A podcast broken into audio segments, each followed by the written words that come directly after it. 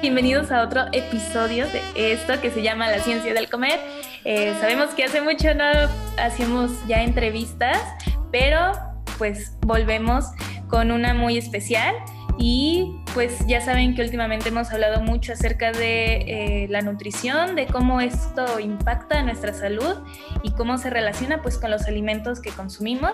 Le damos la bienvenida a Alejandra y este, esperemos que les agrade esta entrevista. Entonces, como para dar un contexto y a platicarles como a qué invitada tenemos hoy, eh, les queremos presentar a Alejandra, que ya nos platicará un poco sobre ella. Entonces, Ale, bienvenida a esta plataforma en la que es un gusto tenerte aquí con nosotros, que compartas tu conocimiento hacia eh, pues esta familia que hemos creado, que es la ciencia del comer. Entonces, eh, si quieres platicarnos un poquito sobre tu desarrollo académico, profesional, cómo te llamas em, y todo este proceso que tú has pasado. Ok, bueno, este, hola, mucho gusto a todos. Mi nombre es Alejandra Marín Cepeda. Mm, bueno, actualmente me encuentro viviendo en la ciudad de Mérida, este, Yucatán. Aquí terminé mi servicio social en el hospital, este, en el hospital Orán yo soy egresada de la Universidad del Sur de la ciudad de Tuxtla Gutiérrez, Chiapas. Primero, eh, ahora sí que para, para que tú puedas terminar la carrera de nutrición tienes como que cierto proceso, ¿no? Entonces, eh, como es un área de la salud, tienes que cumplir con ciertas prácticas y cierto servicio social, pues para poder brindarle así como que un, un apoyo a la sociedad, ¿no? Entonces, yo hice, bueno, terminé la carrera aquí en Mérida pero antes de venirme a Mérida, este, yo hice unas prácticas hospitalarias un mes en el Hospital General María Gandulfo, en, el municipio de Comitán este, de Domínguez, igual en el estado de Chiapas. Termino el, las prácticas y fue cuando decido tomar este, el, servicio, el servicio aquí en la ciudad de Mérida. Y pues actualmente me encuentro trabajando en una asociación civil que se está ayudando al adulto mayor. Entonces se puede decir que ese es mi camino en ese momento. Y bueno, también este, queremos preguntarte un poquito acerca de que, bueno, sabemos que como personas tenemos que llevar a cabo una dieta saludable y balanceada. Y pues, por ejemplo, han llegado contigo personas que llevan a cabo dietas que han sacado de internet y, por ejemplo, ¿en qué estado de salud se encuentran esas personas que, que llegan pues con este tipo de dietas? Ok, bueno, em, sí me han llegado pacientes con dietas de internet, realmente las famosas dietas de internet, la dieta de la luna, la dieta de la manzana, ¿no? La dieta del agua. Ahorita que está muy famoso lo del ayuno intermitente, pues también me han estado llegando varias este, pacientitas así. Y realmente, ¿en qué estado de salud me llegan? Pues con un sobrepeso o con una obesidad. Normalmente, siempre cuando llegan ese tipo de pacientes, tienen algún sobrepeso u obesidad, porque no quieren seguir un plan de alimentación tal cual, ¿saben? O sea, lo que ellas quieren o lo que ellos buscan realmente es una forma rápida para bajar de peso. Así se pueden matar tomando jugos todos los días y tomando agua todo el día, con tal de no consumir ningún tipo de alimento. Entonces, muchas veces, por ejemplo, hay pacientes que son diabéticos que tienen algún problema en cuestión a su hiperglucemia o tienen alguna hipoglucemia, ¿no? Entonces, ahí también, por ejemplo, este, hay, un, hay, un, hay un factor, ¿no? O muchas veces lo que me ha tocado en, algunos casos son pacientes con algún trastorno de alimentación por lo mismo, ¿no? O sea, el dejar de comer para bajar de peso, que es pues, realmente pues, uno de los problemas principales este, actualmente, ¿no?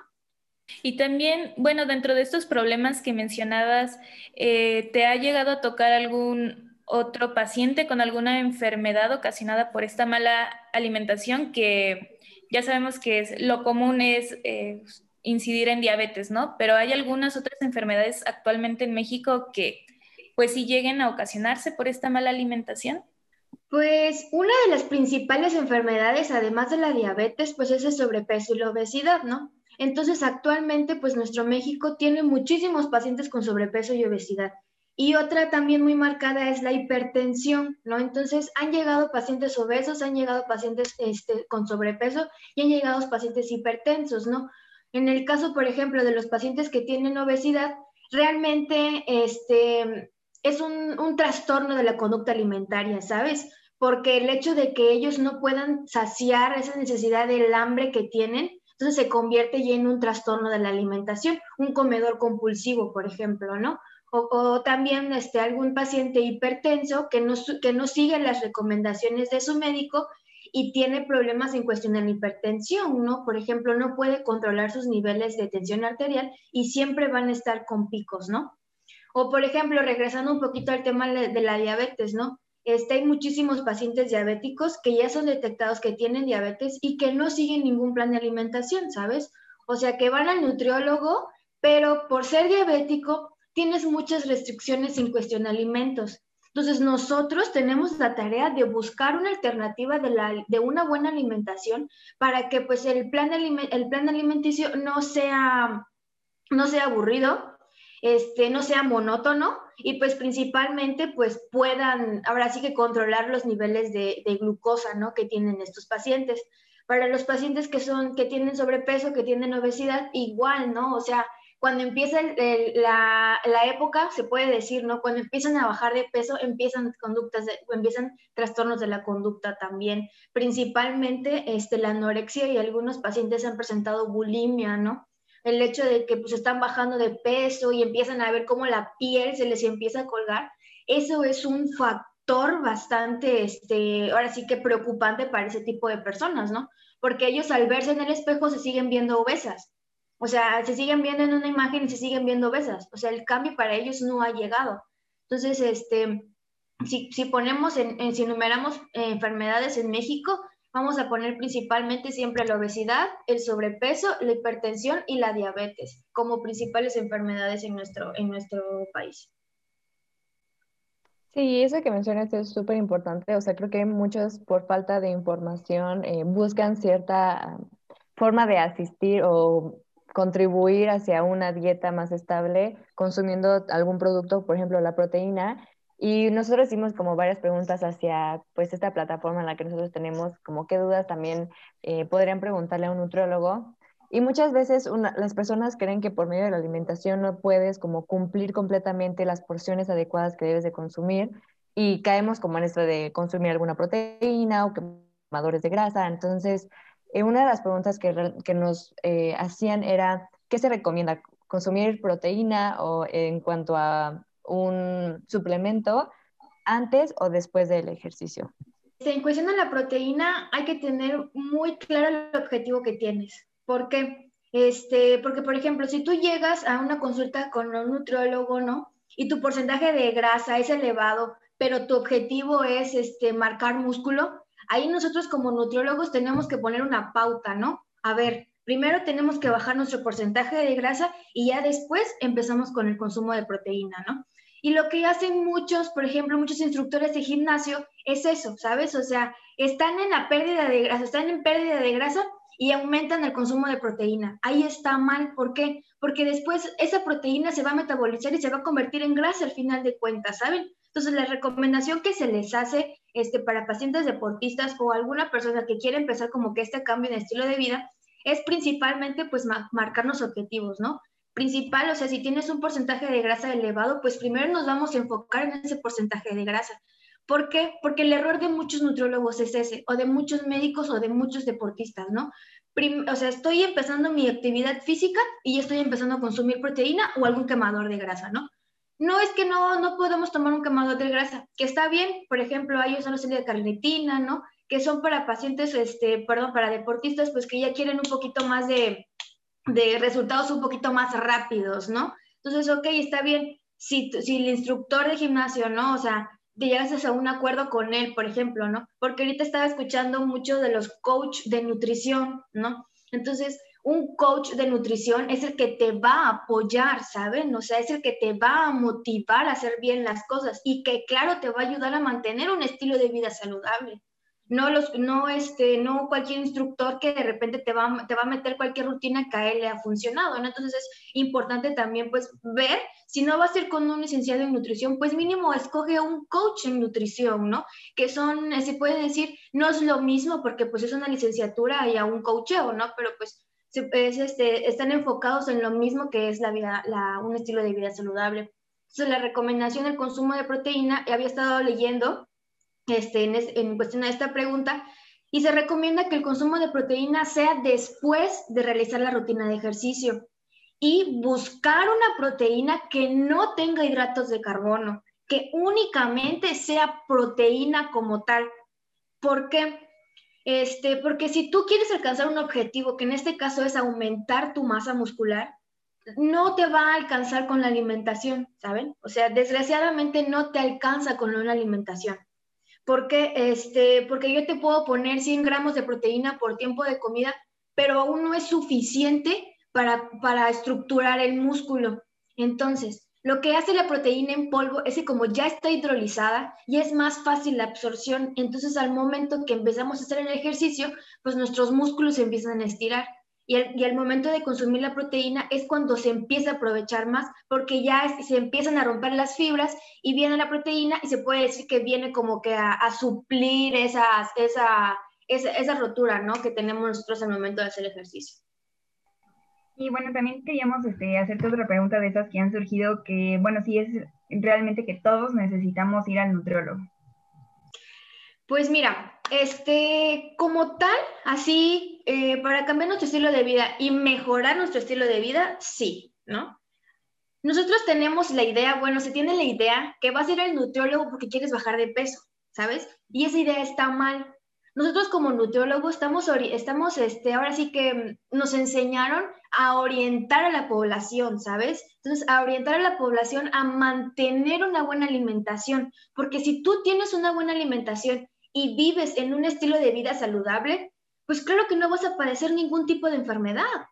O sea, realmente todas las enfermedades que nosotros traemos a consecuencia son por una mala, por una mala alimentación. Por ejemplo, problemas con nuestro, intestino, no muchas hay, hay enfermedades, por ejemplo, como lo que es el estreñimiento, que viene siendo una de las enfermedades también principales, pero es por una mala alimentación, ¿sabes? Entonces, si me haces la pregunta, ¿es necesario? Sí, es necesario que todos vayan, no simplemente por el hecho de querer bajar de peso, no, sino para mantener un estilo de vida saludable y más que nada, pues enseñarnos a comer, ¿sabes? Porque tenemos la costumbre de que nosotros pensamos, bueno, ok, voy a cuidarme, voy a dejar de comer chucherías, ¿no? Este, voy a dejar de comer pan, este, voy a dejar de comer dulces y voy a dejar de tomar refrescos, va, ¿no? Pero, ¿qué pasa? Cuando nos agarra la ansiedad, empezamos a comer más, ¿no? O sea, ¿y qué es lo primero que comemos? Lo que dejamos ay, se me antojan unas galletitas o un pancito, ¿no? Ay, me voy a tomar un refresco. Y ahí iniciamos otra vez. No es que no lo podamos comer, sino que hay que saber cuándo y en qué cantidad comerlo. Nosotros tenemos, este, tenemos un libro que se llama SMAE. En ese SMAE se llama Sistema Mexicano de Alimentos. En ese libro nosotros nos ponen las porciones de todos los alimentos habidos y por haber. Entonces, no es que no los podamos comer, sino que es saber cómo los vamos a comer y en qué cantidad, ¿no? Y también me imagino que pues muchas veces ha llegado gente contigo que realmente se ve sana, pero pues que no lo está, ¿no? Porque es, pues sí no saben qué están comiendo ni en qué cantidades, entonces, ¿cuántas veces es recomendable ir eh, al año o cada que cada cuánto tiempo deberíamos de ir al nutriólogo, aunque pues pensemos que estemos sanos y pues qué tanto impacto si has visto en estas personas que digan, ay, es que no sabía que tenía, no sé, sobrepeso, porque hay gente que no lo aparenta y que puede llegar a tener alguna enfermedad o déficit sin, sin que se vea visualmente, ¿no? Y sí, ciertamente, por ejemplo, también han, bueno, he escuchado mucho que el tema de las personas que son flacas, pero que también no son sanas, ¿no? Entonces, ahí entra mucho como que la controversia, ¿no? De que estás flaco, estás delgado, ah, eres una persona saludable, ¿no? Pero el momento que te hago los estudios, triglicéridos hasta el tope, colesterol hasta el tope y ya casi, casi entrando a prediabetes, ¿no? Entonces, ahí, ahí también viene un factor, ¿no? No porque te veas delgado quiere decir que estás sano, ¿no? O no porque te veas fornido quiere decir que también estás sano. Entonces, este, Sí, me han llegado pacientes, por ejemplo, ahorita actualmente tengo un paciente con prediabetes. Este, mi, paciente no sabía que estaba empezando con, con prediabetes, entonces, este, con estudios y todo, él mismo se preocupó por su alimentación y fue el que acudió, ¿no? Pero ¿por qué tienes que buscar cuando ya está la enfermedad, ¿sabes? O sea, ¿por qué no mejor para prevenirla? Entonces ahí, por ejemplo, también entra mucho de que hay personas, ¿no? Que de repente están delgadas y se, se, toman el peso o, por ejemplo, estudios y todo y empiezan los triglicéridos y el colesterol, ¿no? Entonces, al momento de desglosar, a ver, ok, cuéntame, ¿qué es lo que comes? O sea, es un despapalle, ¿no? O sea, realmente, o sea, no, no, no, tienes una buena alimentación, no hay un consumo de frutos, no hay un consumo de verduras, o sea, tu, tu alimentación únicamente está basada en pura grasa, ¿no? Entonces, ahí también empiezan otro tipo de factores. Entonces, ¿qué tan recomendable es que vayamos al nutriólogo yo recomendaría ir al nutriólogo no por la necesidad de que te sientas mal, ¿sabes? Sino por el simplemente hecho de que quieras cambiar, que quieras cambiar tu estilo de vida. Entonces, la recomendación para, para pacientes sanos, en este caso, yo se los manejo a mis, a mis pacientes eh, cada 15 días. Cada 15 días yo les hago una, una entrevista otra vez para ver los resultados de esas tres semanas, ¿sabes? ¿Por qué? Porque se tiene que tener un monitoreo constante, entonces, eso es principalmente, ¿no? Porque desgraciadamente nosotros tenemos que monitorearlos porque si no se pierden. O sea, se pierden porque les dejan de darle importancia al plan de alimentación, ¿sabes? O sea, llegas a la consulta súper motivado de que sí, vamos y vamos y vamos, y después de un mes o después de dos semanas, y pasa dos semanas, es así como que, ay, pero es que no lo pude seguir, pero eh, empiezan los ciertos problemas, ¿no? O por ejemplo, el, típico, es que quiero un día libre y este, ¿qué puedo comer, no? Y, y, y, esto, y es que comí esto. Entonces, son tres semanas porque, por ejemplo, siempre va a haber un día en que no vas a seguir el plan de alimentación. O puede que sean dos o una semana completa que no la sigas. Entonces, ya te viene como que la conciencia de decir, ay, ya, ya, ya me toca mi cita, o sea, ya, ya tengo consulta, entonces me voy a empezar a poner las pilas. Pero nosotros nos damos cuenta, ¿sabes? O sea, por más que nos quieran engañar, nos damos cuenta. O sea, realmente sabemos cuando el paciente empieza el plan de alimentación. Porque el plan de alimentación está diseñado para tener resultados esas tres semanas, no en cuatro semanas. O sea, está estandarizado para el resultado en tres semanas. Porque de acuerdo a las normas está estipulado que se puede bajar de 1.5 a 1 kilo por semana. Entonces, si tú sigues un plan de alimentación correcto, obviamente vas a ver resultados, porque yo te voy a quitar toda la alimentación que no te sirve. Yo te voy a dar puros alimentos que te van a ayudar en una buena digestión, que te van a ayudar a una buena absorción, que te van a, que te van a ayudar a tener un buen estado físico. Entonces, si no lo sigues, pues claro que no vas a ver los resultados. Por eso muchas veces la culpa es del nutriólogo. O sea, por eso muchas veces es porque, ¿por qué no bajo de peso, no? ¿Qué estás haciendo? ¿Estás siguiendo tu plan de alimentación? No, pues ahí están. Entonces, la recomendación que les hace a, ahora sí que a pacientes es de tres semanas, pero por ejemplo, para pacientes diabéticos, el monitoreo es diario y constante en cuestión de la glucosa. Te puedo ver igual en tres semanas, pero yo todos los días te voy a estar molestando en el teléfono. ¿Ya te picaste? O sea, picar el refiero de que si ya te tocaste la, la glucosa, ¿no? O sea, ¿Ya? ¿Ya te la checaste? ¿Ya te la checaste? ¿Cuánto salió? Ok, entonces, ¿qué comiste? No, pues tanto. Ok, entonces hay que hacer cambio aquí porque ya me di cuenta que eso te eleva la, glucosa, ¿no? Entonces, en ciertos pacientes hay que tener, ok, sí, las tres semanas, pero pues el monitoreo diario siempre, ¿sabes? O sea, independientemente que sea en, un tiempo después, pero yo tengo que estar pendiente en todo el tiempo qué es lo que estás haciendo y qué es lo que estás comiendo. Sí, está súper padre escuchar como todo este tipo de casos, porque por mucho que también nosotros lo hablemos en la forma en la que vemos probablemente nuestra carrera, em, que ya lo vean como de la forma o de la parte de un especialista que es de nutrición, eh, creo que es fundamental, ¿no? O sea, que, que se den cuenta que también su nutriólogo se, se da cuenta de cuando hacen ahí trampitas con sus dietas. Sí, es, es normal. Sí, claro. Entonces, algo que a mí me llama mucho la atención es como, creo que muchas veces nosotros hemos tomado este tema, pero queremos enfocarlo un poquito más a que sabemos que la nutrición es una forma de poder, como lo mencionas, prevenir, pero también mejorar muchísimo tu salud. Si ya sabemos que tenemos algún problema, ya sea diabetes, obesidad o así, el hecho de que nosotros nos enfoquemos o ir al nutrólogo tan solo em, podamos tanto prevenir para que, o sea, prevenir para no tener una enfermedad, pero también evitar que la enfermedad empeore, ¿no? Entonces, una de las cuestiones que nosotros lo atribuíamos es que la nutrición es medicina. Entonces, em, tú en tu profesión o como nutricionista, ¿cómo consideras que esto funciona eh, como medicina, no? Porque muchos dirán como a, fuerza medicina lo relacionamos con probablemente tomar alguna pastilla o algún medicamento, ¿no? Pero en esta cuestión eh, sabemos que la alimentación puede causar muchas cosas, entonces queríamos preguntarte eso en cuanto a tu experiencia. Ok, en cuestión de la alimentación como medicina y como ciencia también, ¿eh? Como ciencia y como medicina también. Sí, tiene, de hecho va de la mano, ¿sabes? La nutrición y la medicina van de la mano, en conjunto. ¿Por qué? Porque como lo acabas de mencionar, ¿no? O sea, hay ciertas enfermedades que las puedes controlar con medicamentos, pero también los vas a controlar con tu alimentación. ¿Por qué? Porque hay ciertos alimentos que te van a ayudar, pero hay ciertos alimentos que también te pueden afectar. Entonces, sí se relaciona como medicina, sí se relaciona como medicina. De hecho, hay una, hay una frase muy bonita, este, déjame, déjame, al final la, voy a buscar, de que la, la, la ¿para qué tomar algo así de medicinas si, nuestra comida puede ser nuestra, nuestro, nuestro, así que nuestra forma para curarnos, ¿no?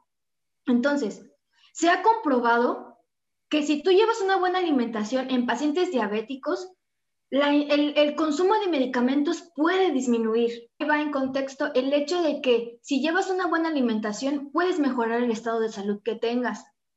Por eso la recomendación de siempre, cuando hay, algún problema metabólico, hay alguna enfermedad este, en cuestión de sobrepeso, obesidad, alguna enfermedad renal, por ejemplo, siempre es la consulta con nutrición. ¿Por qué? Porque hay alimentos, como te menciono, que tienen vitaminas, tienen minerales, tienen este, diferentes sustancias que al momento de introducirse al cuerpo van a ayudar de una u otra forma, ¿no? Pero, por ejemplo, en este caso, si tú padeces algún tipo de enfermedad crónica renal, van a haber restricciones en cuestión a otros alimentos porque al momento que tú los consumas puede que te afecten por cuestión al potasio, por cuestión a lo que es, este, no sé, eh, el hierro, por ejemplo, el magnesio, ¿no? Para ese tipo de pacientes que pueden afectarlos. En este caso, para pacientes diabéticos, por ejemplo, el consumo de hidratos de carbono simples, ¿no? Entonces, ¿es necesario? Sí es necesario el hecho de, que en este caso un equipo interdisciplinario, ¿sabes? En, ayuda del nutriólogo, en ayuda del psicólogo y con ayuda del médico. ¿Por qué? Porque Ahora sí que han habido muchos, han habido muchos casos también, por ejemplo, de nutriólogos que recetan pastillas. Entonces, ahí también es otro factor bastante importante porque nosotros no tenemos la facultad para recetar medicamentos, ¿sabes? Entonces, este, se ha venido como que la controversia en la cuestión de que, ay, es que para reducir peso más rápido, pero pues es que también están afectando la salud, ¿no? Entonces, ahí es, por ejemplo, ahí, ahí entra como que en, cierta controversia porque entonces en la alimentación sería tu medicina, ¿no? Y en este caso tú estás dando medicamentos para que tengan una buena alimentación, pues que tampoco es el caso. Entonces, este, en cuestión de la relación que tiene la nutrición con la medicina, es en conjunto, siempre realmente deben de trabajar en, equipo. Y yo lo vi mucho en el hospital donde estuve haciendo mis guardias, ¿sabes? Perdón, donde estuve haciendo mi servicio. Eh, el hecho de, cómo el, el, el médico incluía al nutriólogo al momento de algún paciente grave, ¿no? Para saber, pues, qué tipo de alimentación, para mejorar la calidad de vida. Y esa es la respuesta, ¿sabes? El, conjunto de la medicina con la nutrición realmente se hacen principalmente para mejorar la calidad de vida del paciente, ¿sabes? Porque para tener una buena, así que un buen estado físico, un buen estado, un buen estado mental, un buen, este, una buena salud, realmente necesitas una buena alimentación. Claro, que una buena alimentación no va a suplir, pues en este caso, pues algún, algún, tipo, de, algún tipo de enfermedad, ¿no? O sea, eh, va a, ayudar a que esta enfermedad no progrese y se complique, sino que la va a mantener en un estado de que se puede que pueda seguir llevando un tratamiento realmente, ¿no? Pero para cuestión enfermedades un poquito más complicadas, en cuestión de diabetes, eh, principalmente el conjunto con la alimentación y con la medicina siempre va a ser, siempre van a ir de la mano, realmente, ¿no? Sí, de hecho creemos que sí es súper importante esta parte de que pues si necesitas algún nutriente este, en específico, pues asistir al nutriólogo para poder pues contrarrestar eso que, que pues te va a ayudar eh, mucho en tu salud y vas a tener muchos beneficios pues a largo plazo, ¿no? Y bueno, también nos gustaría saber como qué consejos le podrías dar a esas personas que quieren comenzar una buena alimentación o un buen estilo de vida eh, con respecto a los alimentos y no pueden este, o no saben cómo llegar a eso. Ok, este, como recomendación principalmente sería aumentar su consumo de agua. Ese, como principal recomendación para las personas que no toman agua sería tomar agua. Realmente este, el agua no saben que es, es, la sustancia vital que el cuerpo necesita, ¿saben? O sea, realmente el hecho de que hayan inventado los refrescos, no sé por qué los inventaron, pero el chiste es de que sustituto de azúcar, ¿no? No, no te sirve para nada, ¿no? aumentar el consumo de frutas y verduras como recomendación. Yo les hago a mis pacientes que coman frutas y verduras, eh, cinco porciones, por ejemplo, puede ser, eh, si no comes frutas o no comes verduras y apenas vas a iniciar, puedes meter en tus tiempos de comida, por ejemplo, en desayuno, comida y cena, que son los tres tiempos principales, algunas verduritas, ¿no? Unos huevitos revueltos con verduras o alguna ensaladita al momento de comer o incluso tu sándwich de la cena le pones un poquito de vegetales, ¿no? Y por ejemplo, si no tienes la costumbre de comer frutas durante el día, las puedes ocupar como colaciones. Tienes ganas de comerte, no sé, unas papas, vas y te comes una manzana, ¿no? O tienes ganas de comerte un chocolate, vas y te comes un plátano, por ejemplo, ¿no? Eso se pueden ser algunos tipos de recomendaciones. Disminuir el consumo de, por ejemplo, también. En esto hay como que marcado el hecho de que yo no puedo venir y te puedo quitar lo que ya comes, ¿no? Entonces, yo solamente te puedo hacer la recomendación de limitar el consumo de ciertos alimentos, ¿no? Por ejemplo, limitar el consumo de refrescos embotellados, ¿no? De bebidas alcohólicas, por ejemplo, también. Evitar el consumo evitar y limitar el consumo de productos de panadería industrial, por ejemplo, todas las galletitas, todos los pastelitos, todo ese tipo de, harinas refinadas que realmente no nos aportan para nada algún beneficio en el cuerpo, ¿no? Y buscar mejores alternativas de alimentos funcionales que realmente sí nos van a poder aportar un poquitito, un poco más de nutrientes para nuestro cuerpo, ¿no? Suplir, por ejemplo, este, golosinas por frutos secos, este, pistaches, almendras, cacahuates, nueces, ¿no? Siempre debe de haber en nuestra alacena algún tipo de fruto seco para cuando nosotros tengamos como que esa ansiedad de comer, pues vamos y comemos un poquito de frutos secos, ¿no? O también, por ejemplo, tener un poquito de yogur con granola para quitarnos ese el, cereal, por ejemplo, el cereal de caja que realmente también es azúcar, eh, lo podemos sustituir por granola, ¿no? Lo que estaba haciendo que realmente a mí, me, a mí me gustaba mucho comer cereal, entonces, lo que hice cuando entré a la carrera, pues es un mundo, ¿no? O sea, realmente te, empiezan a, empiezas a dar cuenta que todos los alimentos que venden no, no, no te aportan nada, ¿sabes? Y es, un, y es un trauma un poco estresante al principio, porque después dices, ¿y qué como? No, o sea, ¿y qué como? Y empiezas como que a leer y empiezas a buscar, ¿no? Y empiezas, ahorita empezó lo del nuevo etiquetado, no sé si han dado cuenta de los grandes sellos que vienen en los alimentos, ¿no? Entonces, por ejemplo, esos sellos vienen por el 100, por los 100 gramos del producto.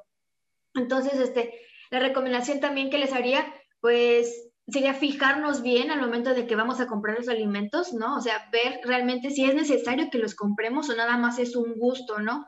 Y pues incluir realmente lo que es las frutas y las verduras y carnes blancas, como, la, como que es el pollito, ¿no? El atún, el salmón, ¿no? Principalmente los quesos, quesos no, no tan grasosos como el queso panela, por ejemplo, yogures sin azúcar, porque pues el yogur de por sí tiene azúcar, entonces si tú compras un yogur con más azúcar, pues realmente no, no estás aportando un beneficio a tu cuerpo como tal, ¿no? Entonces esas podrían ser algunas pequeñas recomendaciones que yo les puedo dar. Y también, bueno, sabemos que la población infantil, pues sí, ha estado bastante involucrada en los últimos años en todos estos problemas de salud. Entonces, eh, también hay algunas recomendaciones que puedas tener para, para los papás, para las madres de estos niños que, pues, desgraciadamente vemos que muchos ya están incidiendo en sobrepeso y obesidad. Sí, mira, realmente este, esta recomendación o sea, las hago de corazón a los papás, ¿sabes? O sea, el hecho de que empiecen a inculcarles a los niños el consumo de frutas y verduras desde chiquitos, porque no sabes lo difícil que es que, que les darles un plan de alimentación y te diga, es que no como frutas y no como verduras. Entonces, ¿qué te doy? Entonces, o sea, es principalmente como recomendación que les inculquen el hecho de comer frutas y verduras desde pequeños, que ellos elijan sus propias frutas y sus, propios, y sus propias verduras, que experimenten con los sabores, que jueguen con los colores, que siempre haya esa armonía en el plato para que el niño vea y pueda disfrutar el alimento, ¿no? Nada de tomar café, un niño no debe de tomar café, o sea, para que el café es este, tiene una sustancia que, te, que afecta en, en cuestión a la absorción del calcio. Entonces, si el niño está en crecimiento, ahora imagínate, le das café, vas a evitar que crezca. Por ejemplo, se podría hacer otra recomendación, también el hecho de como que quitar los premiecitos de galletitas, de sabritas, ¿no? Cuando, por ejemplo, pueden ser premiecitos, no sé, de una barreta de granola, por ejemplo, ¿no? O de una frutita, o incluso hacerles smoothies de yogur con fruta, ¿no? Inculcarles una buena alimentación y un estilo de vida saludable también. Este, educarlos para que practiquen alguna actividad física. Ahorita en pandemia, pues sé que no pueden salir a realizar alguna actividad física, ¿no? Pero pues hay actividades, de, hay actividades en, en páginas de YouTube o en Instagram para algún tipo de ejercicio funcional para este tipo de niños que también puedan estar teniendo actividad en casa y no se vuelvan sedentarios el, hecho de que tengan la tableta o que tengan el teléfono, que estén pegados en la computadora, también eso es un, un, factor para el sedentarismo y, y propiciar algún tipo de obesidad, algún tipo de sobrepeso. Que jueguen con sus amiguitos, que jueguen con sus mascotas, ¿no? Evitar, por ejemplo, también el, darles jugos de frutas, ¿no? Esos frutos de los, las de caja, los de Jumex, por ejemplo, que vienen ya en, en, este, en cajitas para que se manden como refrigerios, ¿no? O sea, todo ese tipo de alimentación que realmente no te está aportando nada, cambiarla por mejores hábitos alimenticios, ¿no? No quiere decir que un niño no pueda comer granola con yogur, o sea, ¿por qué no lo puede comer, no? O por qué no se le puede dar de colación este, 10 almendras o 3, o tres este, nueces para que también él empiece como que a, a sentir diferentes sabores, ¿no? Claro que estas recomendaciones ya vienen para niños un poquito más grandes, ¿no? Por ejemplo, 6, 7 años, porque pues en los bebitos todavía pues empezamos con la alimentación complementaria, ¿no? Es muy importante también, por ejemplo, para las mamitas primerizas que acaban de tener a sus bebés o que apenas van a iniciar con la alimentación complementaria, que, que consulten a un nutriólogo en base, con bases de alimentación complementaria, ¿saben? Porque llegaron muchos casos en el hospital de niños que al iniciar la alimentación complementaria no era la, la correcta y empiezan a tener problemas gastrointestinales. Entonces empiezan los problemas gastrointestinales, imagínense, desde bebecitos empiezas a tener algún tipo de cirugía para que más grande, o sea, ya, ya se tenga como que la enfermedad como tal, ¿no? Por ejemplo, hay niños, hay niños pequeños que llegan como debutantes en diabetes, ¿no? Por el alto consumo de azúcar que tienen también ellos, ¿no? O niños, por ejemplo, que de repente han llegado con los dientecitos picados. Entonces, también tener una buena higiene bucal es necesaria, ¿no? No, y, y, y quitarnos como o sea, como tal todos los dulces, ¿no? O sea, no puedes, no quiere decir que no los coman, que los pueden comer sí de vez en cuando, ¿no? Pero que su principal, así su principal fuente de azúcar, pues ¿por qué no es una fuente natural, ¿no? Que te puedan dar un platanito, que te puedan dar una tacita de uvas, incluso una, una taza de, de sandía, y te lo prometo que vas a sentir esa saciedad por el consumo de azúcar. Entonces esas son las recomendaciones que yo les puedo hacer a los, a, a los papás y a los, a, por ejemplo, a las mamitas primerizas, ¿no? Importante que siempre consulten a su pediatra en cuestión de alimentación complementaria. Es muy importante eso realmente, ¿sabes? O sea, el, la inducción a los nuevos alimentos a los bebés es muy importante realmente. Bueno, y para terminar esta plática súper importante y súper, eh, no sé, me ha gustado muchísimo como la forma en la que lo has explicado. Eh, y espero que igual a las personas que lo vean, les haga llegar esta información, lo, lo, disfruten tanto como nosotros lo hemos disfrutado. Quisiéramos preguntarte por qué crees que la ciencia ha atribuido tanta importancia a la alimentación. Ok, ¿por qué? Por el hecho de los alimentos funcionales. O sea, tantos, tantos, realmente la era ahorita de los alimentos funcionales ha ayudado mucho, ¿sabes? O sea, no solamente eso, sino que, por ejemplo, toda la alimentación de los astronautas, yo estoy impresionada, ¿sabes? O sea, porque eso es ciencia. O sea, el hecho de cómo sintetizas un alimento para que guarde, o sea, todos sus nutrientes y el momento que lo calientes o le pones a algo, o sea, cómo es que se crea ese alimento, ¿no? Entonces, el, el, hecho, por ejemplo, ahorita de los de algunos yogures que tienen probióticos, ¿no? Este, eso también es ciencia, por ejemplo, porque ya empiezan a, empiezan pues el beneficio a la salud, ¿no? Empiezan como que el beneficio al cuerpo.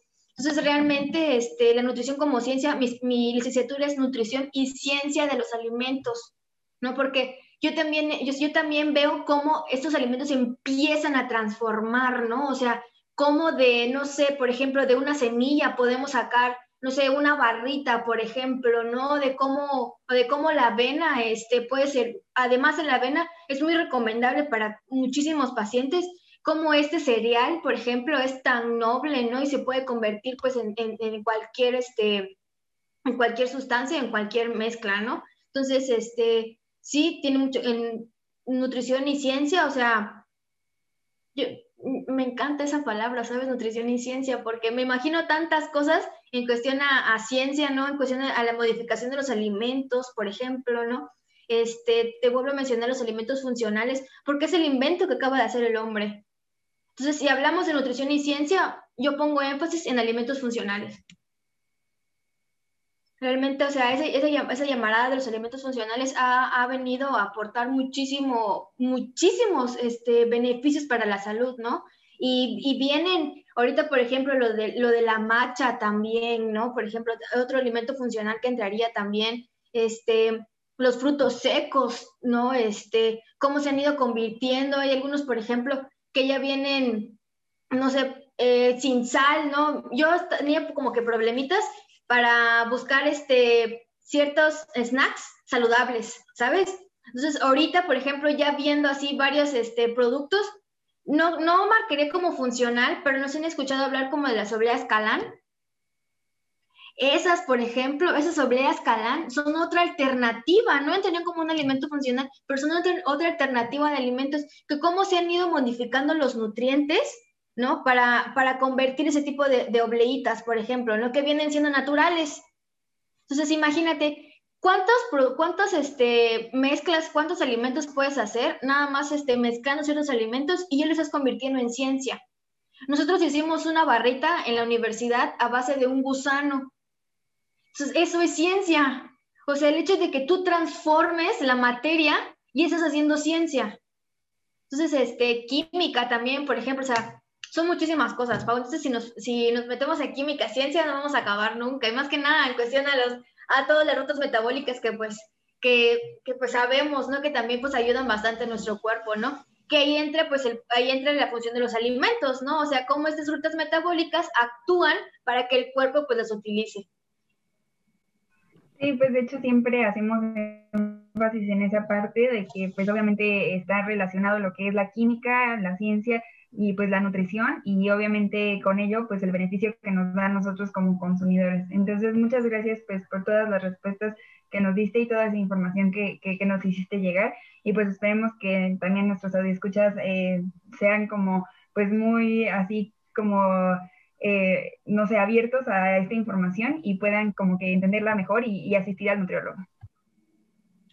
Bueno, pues entonces muchas gracias por pues habernos dado toda esta información. Yo creo que se les va a ser muy interesante pues a todos nuestros escuchas y pues igual si tienes alguna red social para que te vayan a seguir, eh, para que se pongan en contacto contigo si quieren alguna pues consulta pues ya especializada, pues la puedes compartir y pues estamos muy gustosos de que nos hayas compartido un poquito de tu tiempo. No, pues muchísimas gracias a ustedes por invitarme. Realmente, este, igual me gustó muchísimo esta oportunidad que me dieron. Gracias, Pau. Gracias, Paloma. Gracias, Cami. Este, me gustó mucho realmente el, tema de nutrición y me puedo desplayar hablando. Este, si quieren, después hacemos otra entrevista. Pero realmente, saben, es muy importante en cuestión del tema de la alimentación. Realmente, este, y lo vuelvo a enfatizar, ¿no? El hecho de que nosotros tengamos un, buen estilo de vida, mantengamos una alimentación saludable, nos va a ayudar, ¿saben? Nos va a ayudar para tener pues realmente esa, esa, ese bienestar que siempre buscamos al momento pues de, tomar algún medicamento, este, ir a consulta con médico, eh, hacer ejercicio, etcétera, ¿no? Entonces, eh, yo me encuentro en Facebook, tengo una página en Facebook que es este Nutra, así en mayúsculas, punto salud y bienestar. Y en Instagram estoy como nutra.salud.bienestar.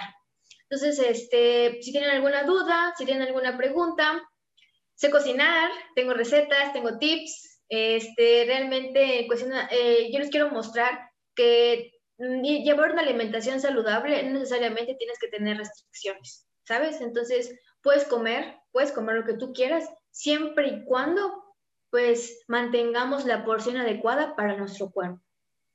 Entonces, chicas, eso es todo de mi parte. Muchísimas gracias. Eh, un placer y espero pues realmente les, a los escuchas les guste este tema, ¿no? Y realmente pues empecemos a tomar un poquito más de conciencia en cuestión nuestra alimentación. Em, bueno, les agradecemos que hayan se, hayan dado el tiempo de poder ver esta entrevista. También recordarles que ya vamos a empezar otra vez con otro tipo de dinámicas para que la información les haga llegar de manera diferente, lo disfruten, tengan sus preguntas, no las hagan y nosotros obviamente tengamos la responsabilidad de em, contestárselas con la información, em, ya saben que fundamentada, la mejor información que nosotros de nuestra parte está investigar y, y obviamente consultar para que ustedes em, sepan lo que está pasando detrás de la industria, eh, la alimentación, la medicina, entre otras eh, cosas. Eh, entonces les recordamos que tenemos pues, nuestro Instagram, nuestro Facebook, también estamos en Spotify y en Anchor para que puedan escuchar también solo el audio o también hay gente que le gusta vernos y este, pues estar aquí presentes para que ustedes puedan saber quiénes somos, qué queremos lograr y obviamente crecer como esta gran familia que hemos creado porque nosotros somos la ciencia del comer.